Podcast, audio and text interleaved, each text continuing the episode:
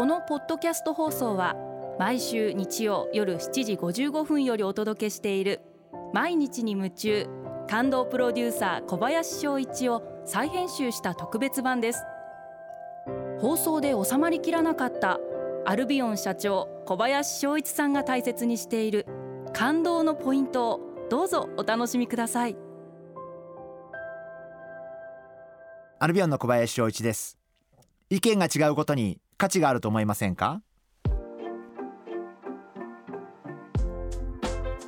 私はあの会社の中でよく会社メンバーに言うんですけれども私と同じ意見である必要はない。もうお願いだから違う意見を持っててほしいし私と違う感性の違う意見を大切にしてほしいということを必ず話をしています。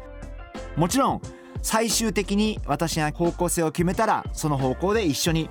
前を向いて仕事をしてほしいと思っていますが私も決める前までは一生懸命会社メンバーの意見を聞いて、えー、決める前の参考にしたいというふうに思っています。やっぱり一つの会社の中で全員が同じ意見を持つなんてことはろくでもないことでやっぱりいろんな意見があることが尊いと思うし素晴らしいことだと思いますしやっぱそういうことを、えー、スピークアウトできる話ができる意見を言えるそんな会社でありたいなあのそんなふうに思っています。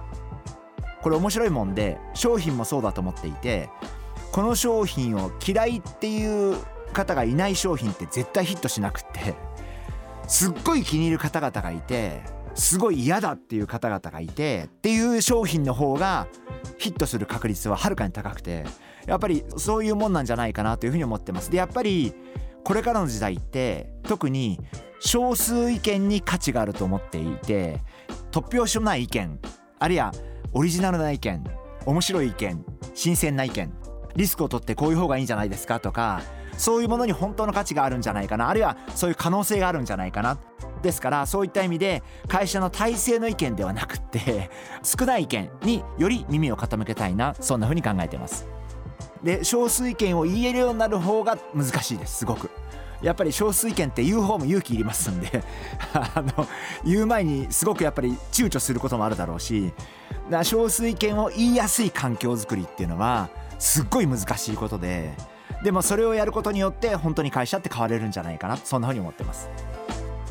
リスナーの皆様も自分と違う意見を持った方とより話をしてみてはいかがでしょうか。毎日に夢中。感動プロデューサー小林翔一。明日からの1週間。感動することから始めてみませんか？それがあなたのスキルアップにつながるはずです。